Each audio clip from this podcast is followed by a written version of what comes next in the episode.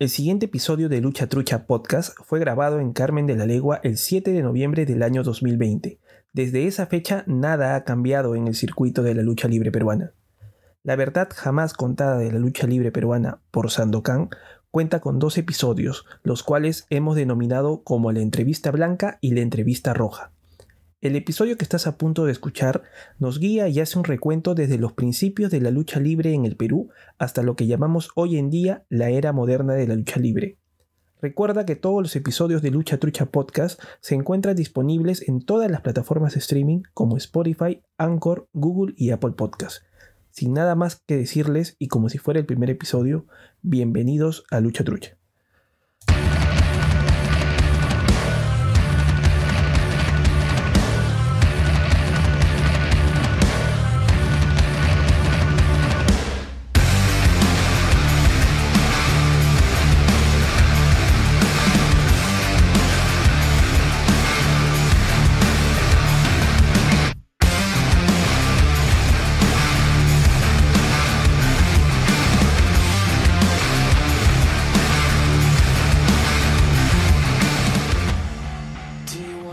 Tardes, sean bienvenidos a un episodio nuevo de Lucha Trucha Podcast. En este caso va a ser nuestro primer episodio en video. Mi nombre es Emilio, más conocido como WW Emilio, y a mi costado, ahora sí a mi costado, está Gerardo Maya, más conocido como Krauser, y Cristian, más conocido como CM Funk. Recuerden de que todos los episodios de Lucha Trucha Podcast los pueden escuchar a través de Spotify, Anchor, Apple, Google Podcast. Tenemos entrevistas a luchadores mexicanos, chilenos, desde Stephanie Baker, Ricky Marvin, Vicente Viloni, hasta Taylor Wolf.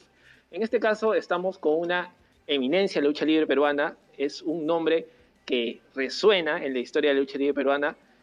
¿Qué, más, qué, más, qué mejor que se presente él mismo como luchador? Con nosotros y en exclusiva el profesor Sandokan. Bueno, gracias, muy amable. Eh, no sabes cómo me siento de, después de cuánto tiempo pueda yo este, nuevamente eh, esta entrevista con ustedes, no más si se trata de esta programación que ustedes aman. Sabes, eh, me siento fortalecido, rejuvenecido, porque la lucha libre para mí es la pasión, es lo más grande que puede haber. Como yo he dicho siempre, ¿no? Que si yo volviera a nacer, volvería a ser luchador. Y, y sí, es muy importante eso, porque desde que yo hablé con usted, eh, bueno, muchos me dijeron, eh, Sandokan es una persona muy abierta, es una persona que sí o sí te da la entrevista, es una persona que ama la lucha libre. Ah, no, yo nunca soy de decir no, ¿ah? yo estoy ahí, si se trata sobre todo de la lucha libre, del Cachacán, uff, estoy pero contentísimo, porque es mi deporte, pues, ¿no? Cada quien nace con lo suyo. Como decía mi madre, el relojero su reloj y el zapatero su zapato. Claro. Claro, ¿Sí? Maestro, para empezar, primera pregunta. ¿Cómo nació, bueno, este, y eso, bueno, me dijo, ¿no? ¿cómo comenzó su carrera? ¿Quién fue su influencia para comenzar en la lucha libre? Bueno, yo estudiaba antes en el Colegio Mariano Vergara, en Breña. Y, éramos tres muchachos, ¿no? Máximo, Memo y yo. Y un día se nos dio por que pensábamos muy al pollo del colegio, ¿no? Y fuimos a curiosear. Y estaban practicando lo que es el judo. Yo empecé con el judo. Pero no, no me atraía mucho el judo. Aprendí un año con el profesor Miguel Torodovich, el toro. Entonces, este, empezamos, pero yo me enteré que él enseñaba también a Cachascán en la noche. Entonces yo le hablé y me dijo, ¿estás tú seguro que quieres aprender hacer así? Le dije, profesor. Y ellos también. Ya, pues. Y empezamos ahí. Eso fue en el año 65, 66 más o menos. ¿no? Y comenzamos a entrenar y nos dábamos una faja, pero tremenda, pues el Miguel Torodovich, el toro, él no entraba en tonterías. Cuando él enseñaba, enseñaba pues como debe ser, ¿no? Eh, no profanaba lisura ni nada por el estilo, pero enseñaba muy rudamente. El que quería ser técnico, técnico. El que quería ser rudo, rudo. Él dominaba las dos cosas. Y bueno, comenzamos a aprender. Pero un día, él nos dijo, ustedes están ya como para ir hasta el Coliseo Cerrado, del Coliseo Cerrado, el Nacional, que da en la Victoria, ya desaparecido ya. Bueno, profe, y nos preparamos, hacíamos eventos y él era instructor de la policía y enseñaba en el eh, que estaba en la comisaría de Afonso Ugarte. ¿no? Y a mí me llevaba como paquete, pues, ¿no? Porque los otros muchachos no, podían, que su mamá no quería. Y yo pues aprendiendo y me enamoré de la lucha libre. Prácticamente me casé con la lucha libre. Y él me llevaba para todos sitios, para aquí, para allá, para, para el sur, para algunos clubes que me llevaban, hacíamos exhibiciones y todas esas cosas, ¿no? Y me quedé, y me quedé hasta que me presenté más Aguirre. Y nos presentamos solamente eh, Memo y yo, y Memo no sabía qué nombre ponerse, ni yo tampoco. ¿Y ustedes con qué nombre van a salir? Y nos sorprendimos, y nosotros, yo, yo pensé que iba a salir con mi nombre, ¿no? Como Luis, y él como Memo. Pero no, no, no, no sabemos. ¿Cómo nos viene con su nombre? No, no. Busque un nombre. Entonces él se puso, como era el muchacho este de la postación, porque hacíamos ejercicio, era fibroso, entonces le puse como el poderoso. Y a mí se me ocurrió ponerme como el oso. Y los luchadores ahí se reían conmigo. Pues, Oye, ¿qué de oso tiene? Todo lampiño, no tiene ni pelo siquiera. Fue una anécdota muy bonita. Entonces salimos a luchar y a Más Aguirre le gustó. Pero a Memo, sus padres no querían porque se enteraron y lo retiraron de la lucha. Se retiró él y quedé. Entonces ahí me cambié de nombre y luché como Simbat el Marino, ¿no? enmascarado una máscara blanca con una ancla acá, Simbat el Marino. Después, como, cuando salí como el Marino, yo leía, me gusta mucho leer libros, entonces leía, se me llevó a mi mano un libro de Sandokan, porque la palabra es Sandokan. Entonces, este, estaba leyendo el libro y se me ocurre, y un día paso por el ropero de mi hermana, joven ella todavía, y era modelo de televisión. Trabajaba en la televisión ella. Y le veo un vestido y le digo, hermana, le digo, ¿y ese vestido? Ah, pues cuando yo salgo, regálamelo pues.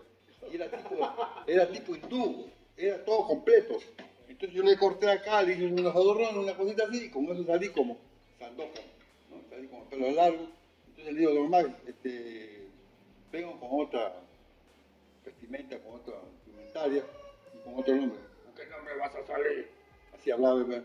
A ver, muchacho, ¿con qué nombre vas a salir? A ver, como Sandoka. A ver, a ver, quiero ver. Y me cambié, y cuando me vio, muy bien, me dijo. Y me puso a debutar en ese tiempo. Fue mi primer debut como, ya como luchador profesional, como pro de eficiencia, con Pepe Patera, que ahora hoy día día radica en, en España. Y este, salí a debutar con él y de ahí fue una carrera, pero así, escaladamente, así, comencé a subir, a subir. Y todos los luchadores eh, que habían ahí, antiguo La Bestia, este, Jan Rabiot, este, Rocky Olson, que ya fallecieron. Eh, el único que está, este, Jan Rabiot está vivo, eh, La Bestia ya fallecido, el vikingo, todos me felicitaron, me hizo qué bonito lucha tuvo. Pero es que yo había aprendido lo que es el judo y había aprendido lo que es la greco-romana, que muchos no aprenden eso. ¿no? Ustedes saben muy bien que han estado cerca, muy cerca de los otros luchadores. Es muy difícil que algún luchador haya aprendido este, greco-romana o lucha olímpica, ¿no? o, este, la lucha mixta, ¿no? que hayan aprendido para meterse a... Hay, hay luchadores, tú, tú, lo sabes muy bien, hay luchadores que han sido boxeadores. Claro. Y eso no, nadie me lo puede decir. Han sido y se han metido a la lucha, ¿por qué? Porque les ha gustado. Se han fascinado con este deporte y se han metido de lleno y han surgido. Como decíamos en antes, conversando muy aparte, en el Perú desgraciadamente estamos un poquito olvidados. Ojalá que, bueno, con el tiempo ya pasará, ya estaré yo también pues bajo tierra, en que en el Perú levante nuevamente este deporte. Como en aquellos tiempos, ¿no? En mi tiempo, en mi época, fue la época de oro. ¿no? Bueno, pues las épocas son de oro, pero como esa, como esa época, creo que ya no va a volver ya.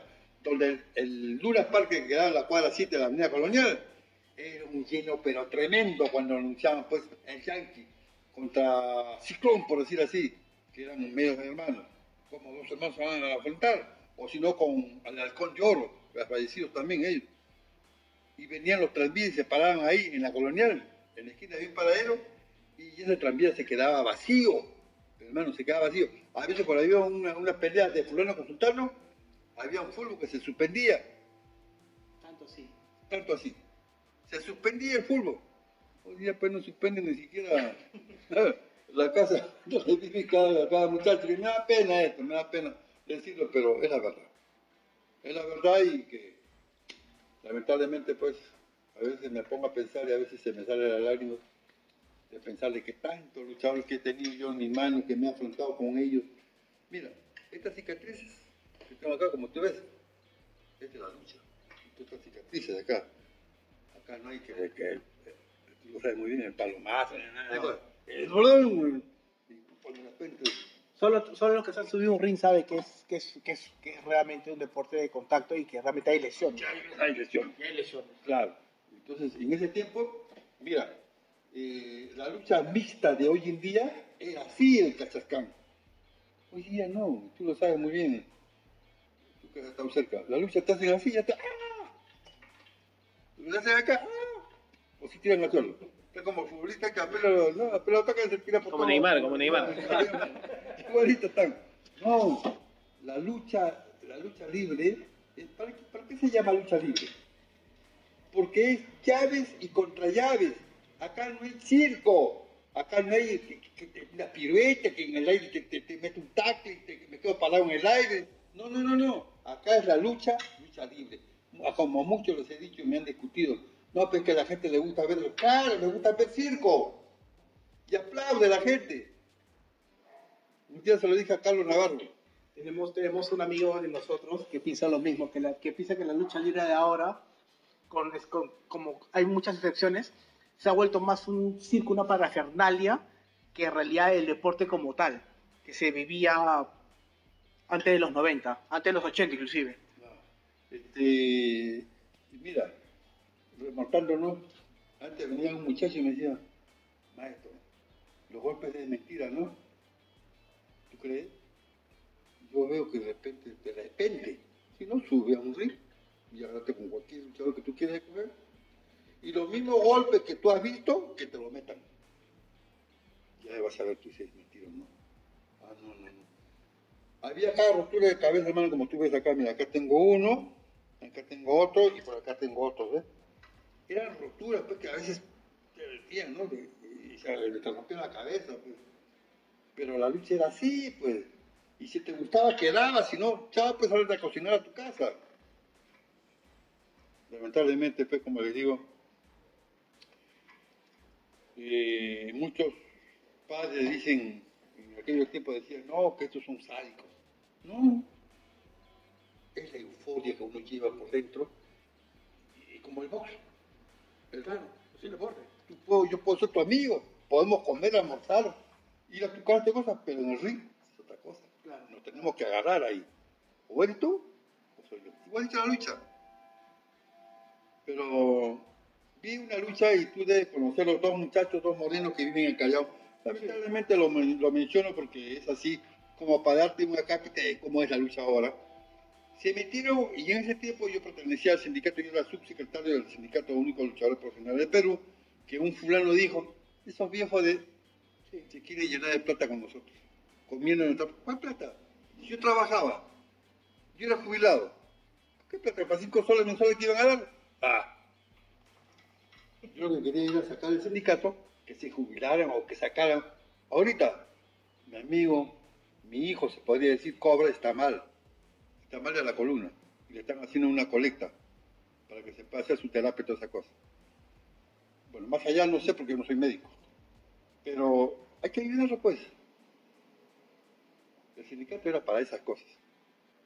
El señor Rubén Cavalini, que luchaba antes como Robin Hood en el Amauta, él se preocupaba por los luchadores, quiso sacar adelante el, el- el sindicato. Pero hubo una persona o dos personas creo que se, se llenaron la boca de decir tal cosa. Y el sindicato se vino abajo, con dos palabras venenosas nada más. Y yo a mí me duele esto porque, ¿yo para qué quiero este, jubilación? Si yo soy jubilado. ¿Para qué quiero de esto? Al contrario, estaba ayudando a los muchachos, a la juventud, que salgan adelante. Para en este caso, en el caso de Cobra. En el caso de Jaime Meta, Jaime Meta está mal, también, claro, que no Él ha mucho. lesiones ya desde hace bastantes años en la espalda. Lo sabemos, lo sabemos. Claro. Es una temporada sin pelear porque tuvo una lesión en la parte baja del coxis. Y eso eso, como, como usted lo comentaba, la lucha libre es un deporte real. O sea, y acá somos fanáticos de toda una vida. y las veces que hemos escuchado, no, que eso es mentira, a mí que yo he pisado un ring, yo tengo el tímpano perforado, me sale aire del oído, tengo el, el, el tímpano perforado, me indigna que alguien diga sin saber, oye, eso es mentira. O sea, yo digo, ¿cómo vas a decir que es mentira? O sea, ¿te has subido, has, has vivido esto para entenderlo? Lo que tú es- dices también eso de perforado, también me pasa a mí. Yo tengo este oído perforado y este lo tengo. Sí, este, esto lo tengo más o menos, ¿no? Te escucho más o menos así. Pero a veces tengo que decir, ah, bueno. Volviendo al tema de la lucha libre profesional Cachascán, este deporte es muy lindo. Las personas que ustedes han entrevistado, porque antes me estaban mencionando, y ellos lo pueden certificar. Ellos también viven enamorados de este deporte. Porque en este deporte han habido hasta doctores titulados que les han gustado la lucha libre y se han metido al deporte de la lucha libre. Han habido... ¿Sabes por qué te digo esto? Porque hubo un, un, este, un colombiano que mencionó que un fulano, e- ese delincuente, dice, ¿qué tiene que ver el deporte con, la- con lo que sea, con lo que él ha sido delincuente? Claro, está mezclando cosas que, ¿qué está que en realidad no son. Entonces yo le hice una cara en Facebook. Se ha quedado. Y me felicitaron mucha gente. ¿Qué tiene que ver lo que él ha sido, ¿no? Con lo que es ahora? Y todavía el que ha, el que ha criticado era menos luchador que él. Entonces, no quiero mencionar nombres, ¿no? Claro. Pero eso no, no, no, no le quita. No El suman. deporte ese, hermano, te cambia por completo. Te cambia tu mente, te cambia tu forma de ser. Te- te- Yo, por ejemplo, era un tipo muy, muy colérico, muy esto, ¿no? Uh, si te mencionas, hermano, vamos a gastar la... Entonces, no, me hizo cambiar. Tremendamente así. Me hizo dar un paso a un costado y ser lo que soy ahora. ¿no? Servicial, este, bromista, me gusta hacer bromas como, ¿no? Como, no te dijo, usted dígame nomás dónde me pongo, yo casi le iba a decir, "A- allá afuera, a lo mejor en la calle.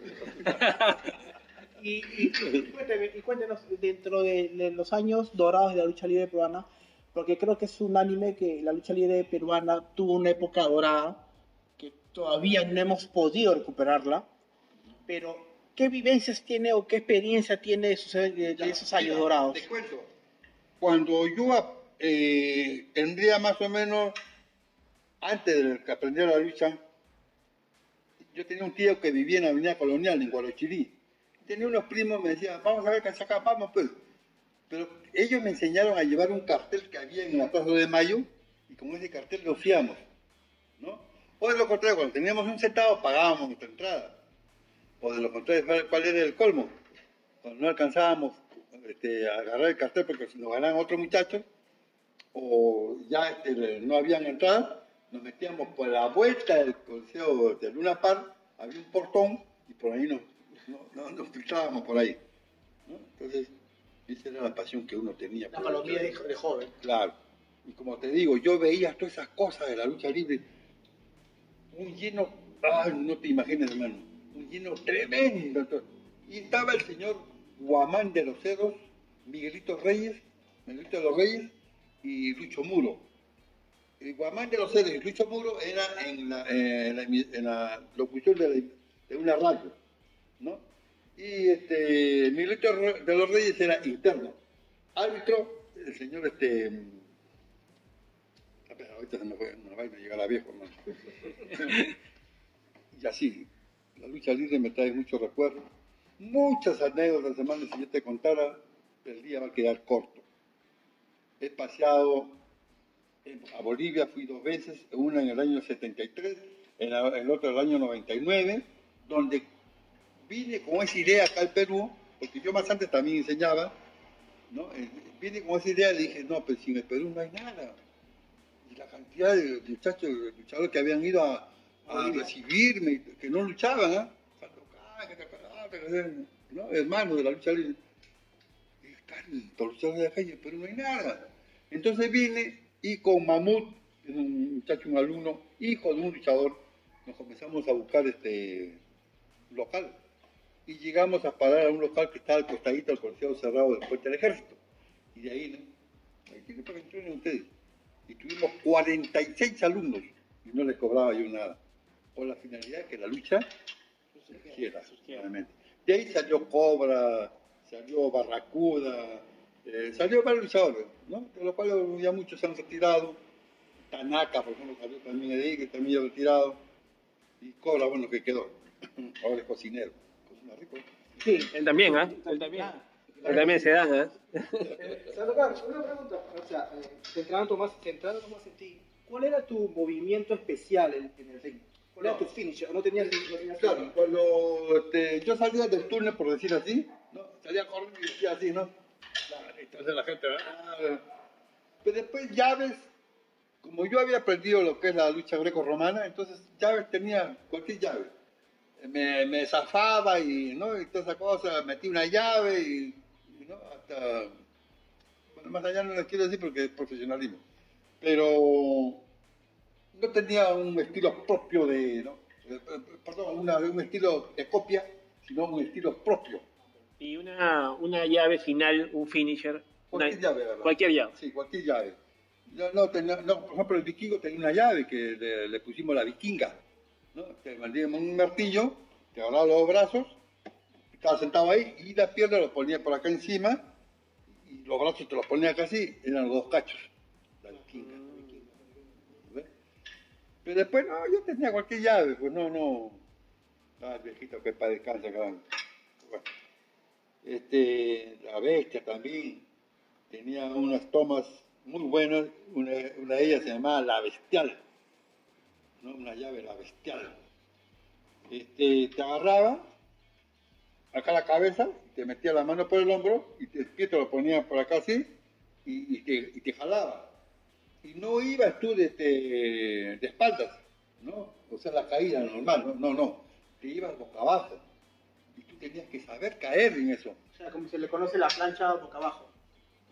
Claro, este, claro, plancha boca abajo. Este, esa era una de las finales de él.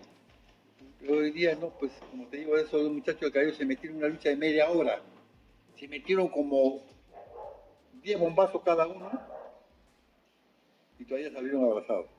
No, no, pues. Bueno, es que salgan abrazados como si nada, ¿no? Porque la lucha es lucha, ¿no? Pero con esas cosas, hermano. Y tengo la idea, y discúlpenme que me explaye en esto porque no es, no es así lo que voy a hablar. Si yo le meto un bombazo a esta persona, esta persona pues ya muere porque ahí le meto una, llave, no, le meto un bombazo, trabajo al público, volteo, lo veo parado y me gana. Como Hulk sea, Santo Khan, en, en, en, esas, épocas, este, esas épocas de oro, o sea, el gimmick, como le llamamos ahora, el gimmick, o sea, el, personaje, el personaje, o sea, se respetaba. No es como ahora, como mencionas tú, que, qué sé yo, este, ahorita Seth Rollins y son luchadores actuales. Seth Rollins con Roman Reigns se enfrentan y acaban el ring, salen abrazados, se besan, todo, todo. Ustedes luchaban y mantenían ese gimmick o ese, ese libreto de que uno era, el, uno era el bueno, el otro era el malo. Claro, eh, eh, antiguamente, este, bueno, los años pasan y cambian, ¿no? Pero antiguamente, por ejemplo, tú eres el rudo y yo soy el técnico, ¿no? O yo me iba primero a mi casa o tú te ibas primero, pero no me cruzaba contigo. Si nos veíamos, nos veíamos en mi casa o en tu casa para una almuerzo, una cosa. Yo no, nunca he tomado ni he fumado ni nada por, por decirlo así. Pero me invitabas a tu casa para, para almorzar, tomar una limonada, cualquier cosita, ¿no? Más allá Y, pero fuera del, del ring, en la calle, nada que saludar ni nada por el estilo. Era otra cosa, se respetaba. Y el que iba enmascarado, este, guardaba mucho su secreto esa era una copia original del santo. El santo, pues, no se le, no se le, él sí ya exageraba, porque para todo sí, hasta para el baño iba con, su máscara, ¿no? Es muy distinto. Acá no, acá veían salir así los luchadores. ¿Quién era? Uy, este, por decir un nombre, ¿no? Este, el halcón de oro, ¿quién era? Y el halcón de oro ya se había pasado por tus ojos. Y se notaba. Ni siquiera maleta lleva, porque se lo llevaba otro. ¿Te das cuenta cómo era? Era un profesionalismo tremendo. Ahora no, ahora usan la máscara acá en el bolsillo para que vean, ¡ay, heavy metal!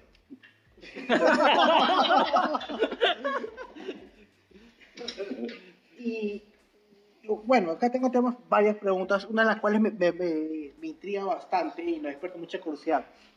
De toda esa generación dorada, casi todos, eh, luchadores que, bueno, que mi papá o mis abuelos me, han comentado, pero esta nueva generación como que viene, entre comillas, desconectada de, de, ese- de esa generación dorada, se acuerdan mucho de ti. O sea, tú eres el, el, el que eh, Sandokan, el profesor Sandokan, eh, saben quién eres. A pesar que muchos tal vez no te hayan visto en, luchar, no te hayan visto en un ring, pero casi saben quién eres tú. ¿Tú qué, eh, ¿Por qué crees que se debe eso? O sea, ¿por qué crees que has traspasado esa, esa Hace- barrera de generación? eh, exactamente hace un mes me llamaron de México. Un luchador, y lo tengo grabado, un luchador que tiene una emisora. Y me hizo una entrevista, así como ustedes. Dice, oye, parece que como que hubiese estado conversando con él así. Se emocionó. Mira, acá en México eres bien conocido, que por aquí, que por allá, gra- gracias. Le digo, esto. y le digo a mi hija, pero oye, claro, en México soy conocido, yo nunca, nunca he pisado México, ¿no? Entonces, ahora, a lo que yo soy este, así, como tú dices, bien conocido, es porque siempre he mantenido mi, mi regla, mi línea de luchador. Nunca he hecho piruetas ni nada de cosas. Siempre he luchado tipo este, lucha mixta, tipo así, esa, esa clase de lucha, ¿no? No, no. Con las justas en aquellos tiempos, te voy a decir, era una, dos tijeras, un tacle y un tope, nada más. Nada que, que, que, que esto, que, para acá, que- no, no, no. Nada, que 15 mortales en el aire. Nada, nada, nada, nada, nada de esas cosas. No. Esa es una lucha, pues es circo ya. ¿No o no? Sí. opinión. Sí. Mucho, mucho Claro. me, me, me atacan por eso. No, esa es mi opinión, ¿no? Claro. Entonces, cuando uno hace lucha, eso es lo que yo le digo a Carlos. Carlos, yo voy a pasar con Carlos para, que, para ayudarlo, ¿no? En la escuela que él va a poner nuevamente, que pase este, esta epidemia. Este, yo te voy a ayudar. Está bien. Pero sí, los muchachos van a hacer la lucha de antes, lo que hacíamos antiguamente. Nada, que, que me vengan que van a hacer esto, que el bombazo. nada. Si van a hacer un bombazo, muere. El contrincante muere ahí nomás. Nada que se pare, que te mete una tijera, una esto, nada, nada de esa cosa. Bueno, ¿alguna otra? Sandokan, y justo mencionas, ¿no? Toda la parafernalia, el circo. ¿Tú crees que eso mató la lucha libre peruana en ese tiempo? ¿Cuál? O sea, todo el circo. O sea, tengo entendido que en, la- en esos tiempos, la lucha libre peruana se involucraron, bueno, por los empresarios, hicieron meter artistas al ring, tipo Moncherí, por ejemplo. ¿Usted cree que eso fue la clave, bueno, el declive de la lucha libre peruana de la época de No. oro? Eh, no, te voy a decir que no, aunque Carlitos este, lamentablemente dijo lo contrario, dijo que eso mató la lucha, no. La lucha es lucha. El que tú seas empresario y metas tu plata que va a meter a un artista para que te llene nuevamente de plata, no, tenga más plata, es muy diferente. Y mucha gente decían eso. Este, yo decía, pero ¿qué opinas tú? La, la- los, los señores estos, Moncherí, Mecochita, todos esos me mataron eso. No creo, me dicen. Porque ustedes son luchadores, pues. Ellos se metieron, bueno, porque le pagaron un billete, ¿no? Y la empresa, bueno, ganó, pues metió un sol y ganó 10 soles, por decirlo así. Pero no, para mí no. No mató la lucha eso. Lo que mató la lucha acá, ¿sabe qué cosa es?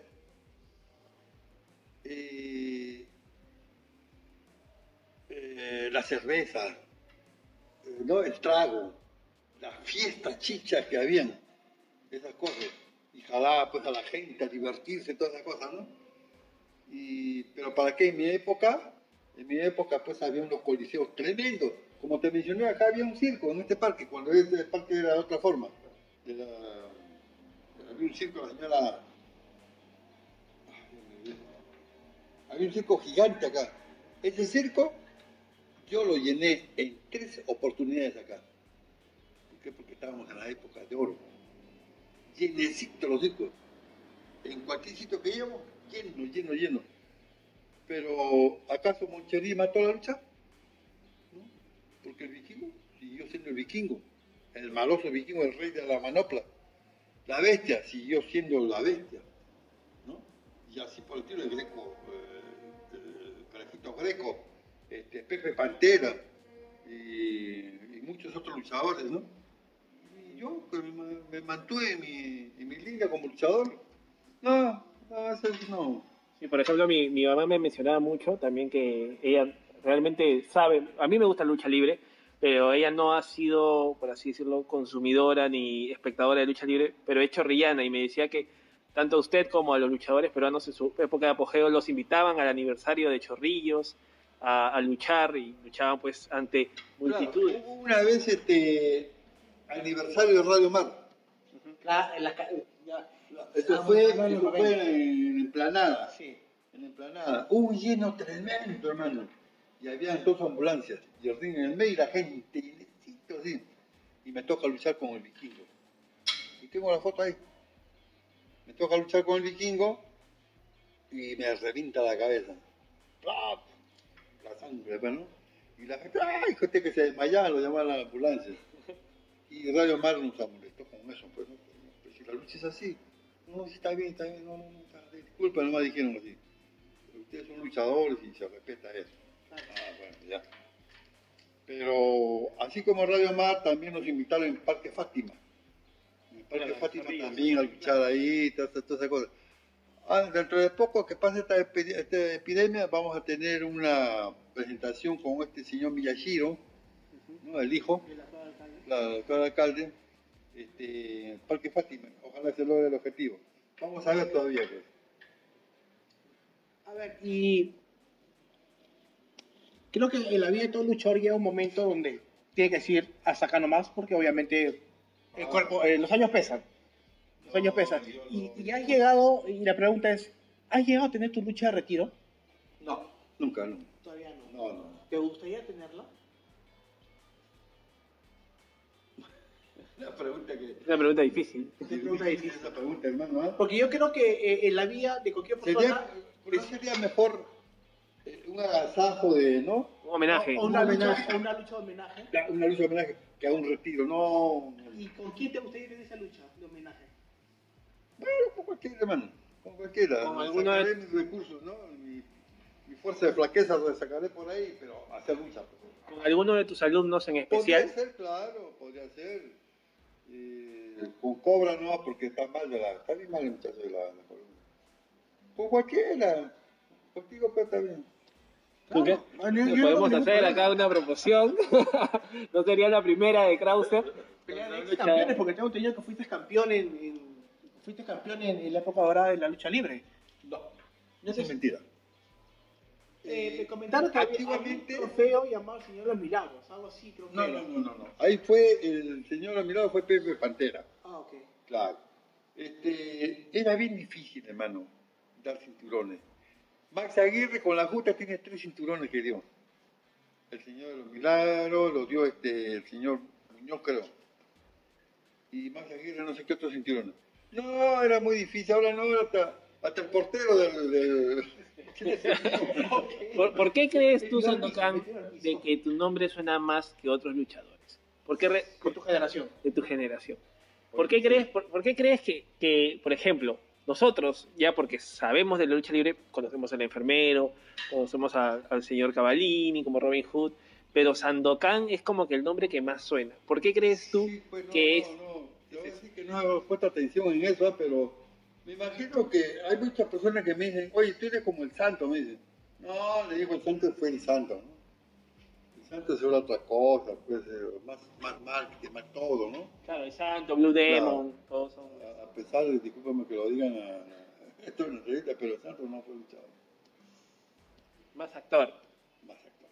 Sí. Lo que pasa es que el santo se volvió una leyenda cultural. de- de- el circo que había lucha, ¿no estaba el santo? La gente no entraba. No entraba, sí. Cierto. pero, que sabían que era malo. Cuando tú mencionabas, ¿no? En la época brava, o sea, paraba yendo en la pauta, en una parte. ¿Era más público varón? ¿O era como en México ahora que es, como es ahora, este, toda la familia iba? Cuando yo entré a la mauta y vi la cantidad de gente que había afuera, ah, carro, ¿para qué cantidad de que esta gente va a entrar a la mauta? Ah, su madre se va a llenar. Entro y ya estaba lleno. Ya estaba llena la mauta. O sea, que había gente afuera. Claro. Había gente afuera, como para hacer Otro show. Otro show más. Pero en ese tiempo, como te digo, pues la lucha era lucha y el luchador no, no. Podía luchar un día, mañana, pasado mañana, como en Europa, ¿no? Luchan todos los días Claro. y descansan un día. Pero dejar de luchar ahorita y de hacerlo más tarde ya pues era ¿no? Algo fastidioso y sobre todo que mentiroso se podría decir. ¿no? Y, y tomando en cuenta eso, usted que me dice que, la- bueno, habían demasiada gente que iba a los, a los shows de lucha libre, entonces me da a entender de que en ese momento, por ejemplo, ahorita no, en ese momento se podía vivir de la lucha libre en Perú. No, porque no era continuado. pues. Ah, ¿de cuándo en cuánto hacían un evento? Claro. ¿Cada cuánto tiempo?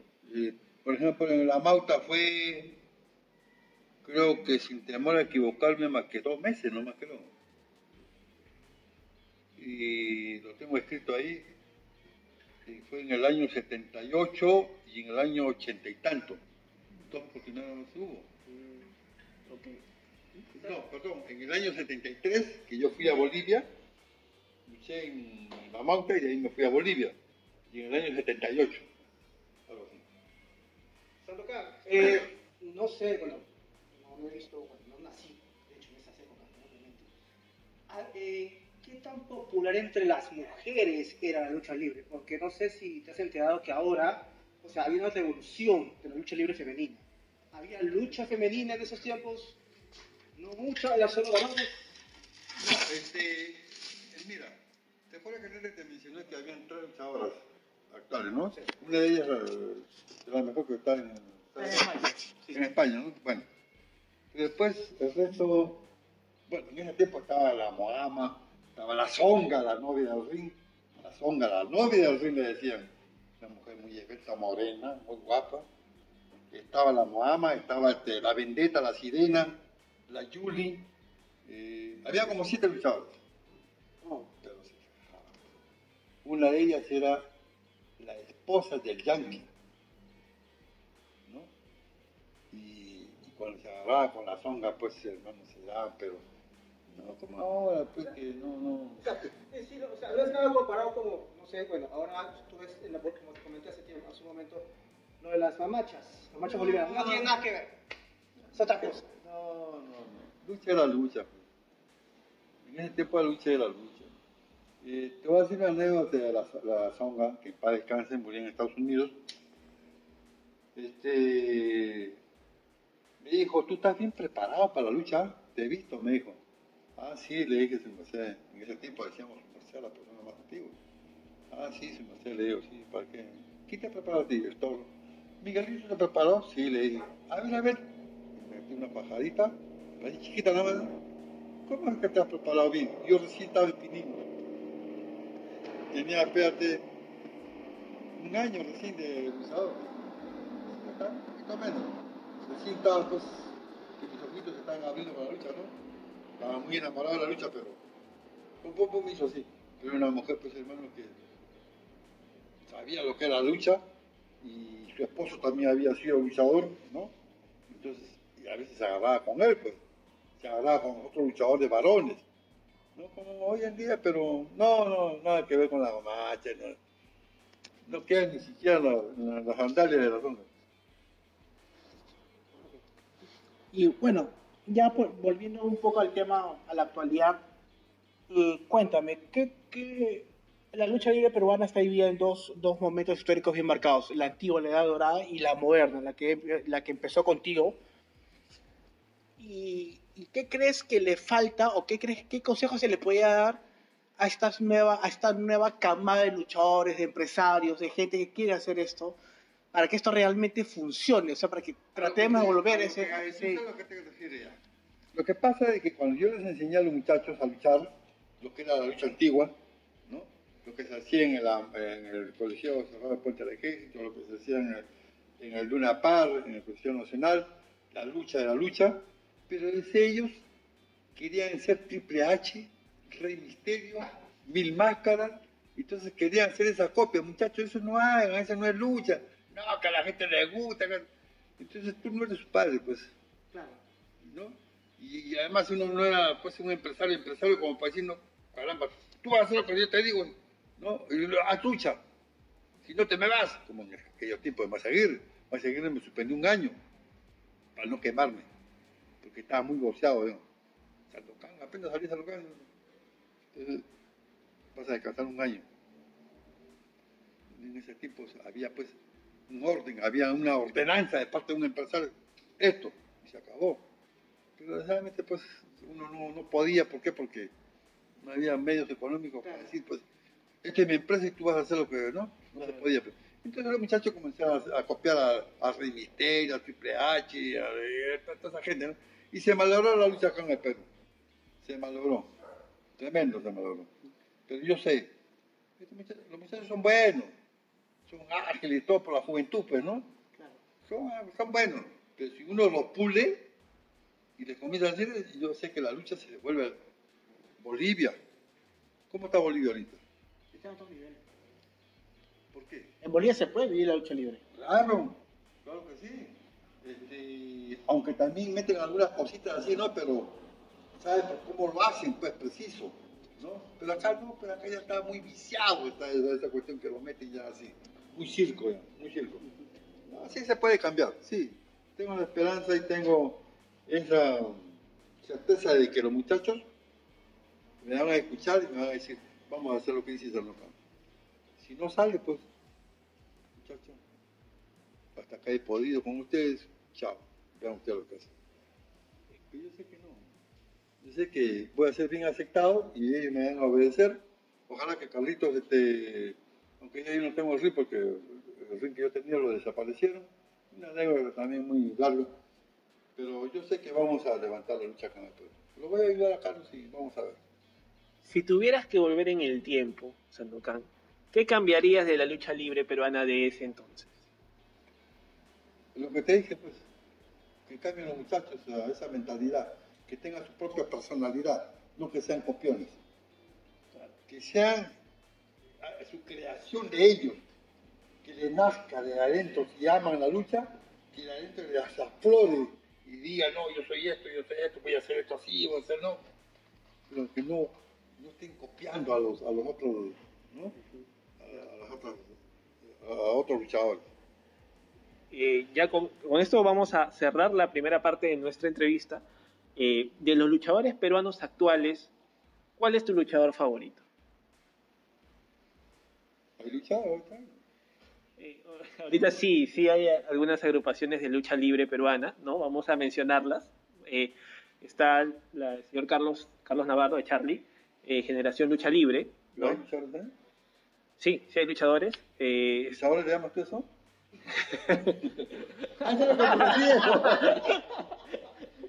Mira, Eso dolió, ¿ah? es un mensaje, es un mensaje para... mira, ni Carlos ni Flavio han tenido luchadores. A pesar que mis alumnos han enseñado ahí, pero ellos han aflojado porque les digan, profesor, no, a mí no me- yo no soy profesor porque no soy titulado en una universidad, yo soy instructor nada más. Ah, pues si quiere decirme profesor que me diga, pero yo soy un instructor nada más. Yo no soy profesor, porque para ser profesor hay que ser titulado en una universidad, ¿o no? Obviamente, Ah, sí. Pero ellos, pues, decir que les diga profesor esas cosas, entonces dicen, ah, claro, que yo les enseño esto, la- ah, claro. No, entonces no, es- no es así, pues. Hablando de esto y mirando allá, este muchacho que está sentado ahí, con él tenía, pues, desgraciadamente este, esta pandemia nos ha mortificado. Afectado a todos. Y ha fallecido un señor de acá, este, eh, Quirós, el señor Quirós, que trabaja en la municipalidad, y con él nos íbamos a hacer, ya tenemos el plano, todo para hacer un ring, como debe ser, ¿no? Y él les iba a dar la vitamina, todo, pero eso sí, que se haga la lucha acá como debe ser. Ojalá que pase toda esta pandemia, hermano. Eh, eh, Carlos Montenegro, este, Carlitos, está para ayudarnos, siempre me ha ayudado. Nunca me ha dicho, no, viejo, que no puedo, que te No, no, no. Él siempre, cualquier cosita, ahí está él, siempre ayudando. Ojalá que pase toda esta, esta situación, hermano, y yo los voy a llamar a ustedes para cuando tengamos ya la, la escuela, ¿no? Ojalá. Vamos a ver todavía, porque hay que afrontar muchas cosas una vez que pase esta pandemia, ¿no? Eh, La cuestión económica. Todo hay que ver. Sí, ahorita, este, eh, ahorita este gimnasio está cerrado, ¿por qué? Por- no se puede hacer nada, pues. No puede ser nada. No se puede hacer nada. Y el hombre está que gasta de su- del derecho lo pasa a la izquierda, de la izquierda lo pasa a la derecha. Bueno, gracias Tocán. Esta es la primera parte de nuestra entrevista. Para las personas que han llegado hasta aquí, eh, bueno, escuchen la segunda entrevista. Claro, eh, quiero hacerte una cosita y que tú, mira, y, te des cuenta. Los muchachos de hoy en día no hacen ejercicio. Yo, por ejemplo, este, un día sí, un día no, me voy hasta el aeropuerto caminando y vengo trotando y haciendo cualquier ejercicio, ¿no? Pero los muchachos de hoy en día, tú que los has visto, ¿Has usado otras zapatillas? Luchadores, pero. Pues. Después ya te digo, pues, ¿hay luchadores ahí? Eh, hay, una, hay una crítica bien recurrente a la lucha libre peruana actual, y por supuesto también me incluyo, este, que eh, muchos quieren ser luchadores, pero muy pocos y contaditos con los dedos se ven como luchadores. Nadie quiere hacer ejercicio. Nadie quiere calentar, nadie quiere hacer el, el sparring, el cardio, las sentadillas. ¿Te has dado cuenta que cuando yo he llegado ahí donde Carlos, y me he molestado porque los veo sentados al borde del ring, y eso es un insulto al ring, y un insulto al luchador, y un insulto a la empresa. ¿Por qué? Porque estás poniendo el, discúlpame que lo diga, estás poniendo el poto en el ring. O sea, el ring es un poto. No. Tú subes, apenas subes al ring, hermano, ya tienes que ponerte a entrenar hacer las cosas que tú no sabes hacer y sacarlo y hacerlo. Oye, hermano, ven para acá, vamos a hacer esta cosita que no me sale, ¿me puedes ayudar? Sí, vamos, vamos, y a entrenar ahí. Te cansaste, bájate pues. Y te quieres ir a la baña, y te vas. ¿No? Que no, están chismoseanos, ¿no? Que la costilla, que, que esto, ha venido a verlo. Ah. Uno va, hermano, a, entrenar y a ser luchador. Por eso te pregunté, te digo, ¿hay luchador? No hay se ponen una zapatilla de la calle, así como esa, y encima le ponen no sé qué cosas de... para que no es que, que ni siquiera es lucha libre, porque es de karate. Eso se pone para protegerse en, las prácticas de karate. Claro, claro, claro. Lo usa como para luchar. Dicho paso, nunca me gustó el karate. Pero lo usa como parte del indumentario de lucha libre. Claro. Entonces, mira, estos son las, estos son las verdaderas. Esto tiene años. Muchos años tiene esto. Ya están viejitos, ya igual que el dueño, pero ahí están ahí están paraditos.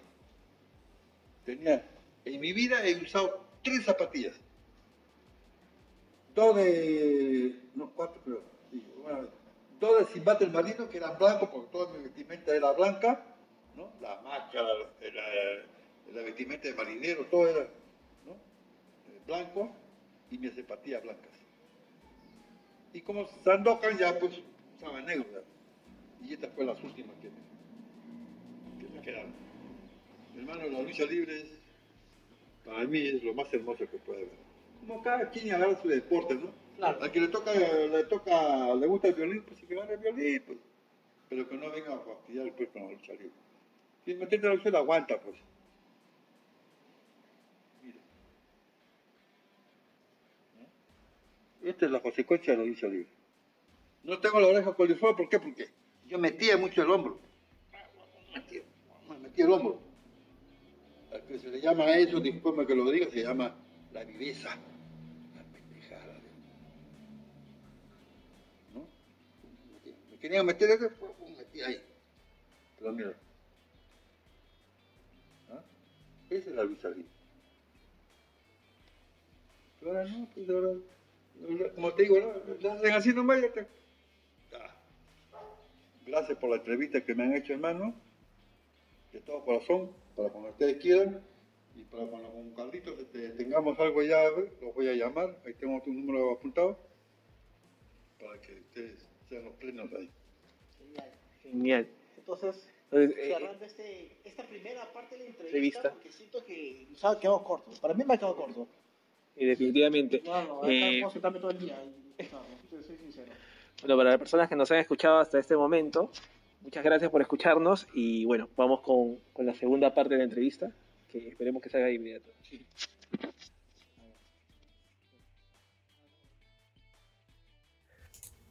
Lo que acabas de escuchar es la entrevista blanca, un recuento por la historia de la lucha libre peruana por Sandokan, su carrera, orígenes y el legado que mantiene. El siguiente episodio, el cual hemos denominado como la entrevista roja, contendrá todo aquello que no se ha tratado en alguna entrevista y que se pretende esconder de la lucha libre peruana. desde la lucha de egos, los problemas internos y el condicionamiento de algunos luchadores para pertenecer a otras empresas o agrupaciones de lucha libre. Todo esto contado por el mismo profesor Sandokan. Recuerda que puedes escuchar otras entrevistas a luchadores como Ricky Marvin, Taylor Wolf, Stephanie Baker, Vicente Viloni y muchos más en Spotify, Anchor, Google y Apple Podcasts. En nombre del equipo de Lucha Trucha Podcast, gracias y nos escuchamos en el siguiente episodio.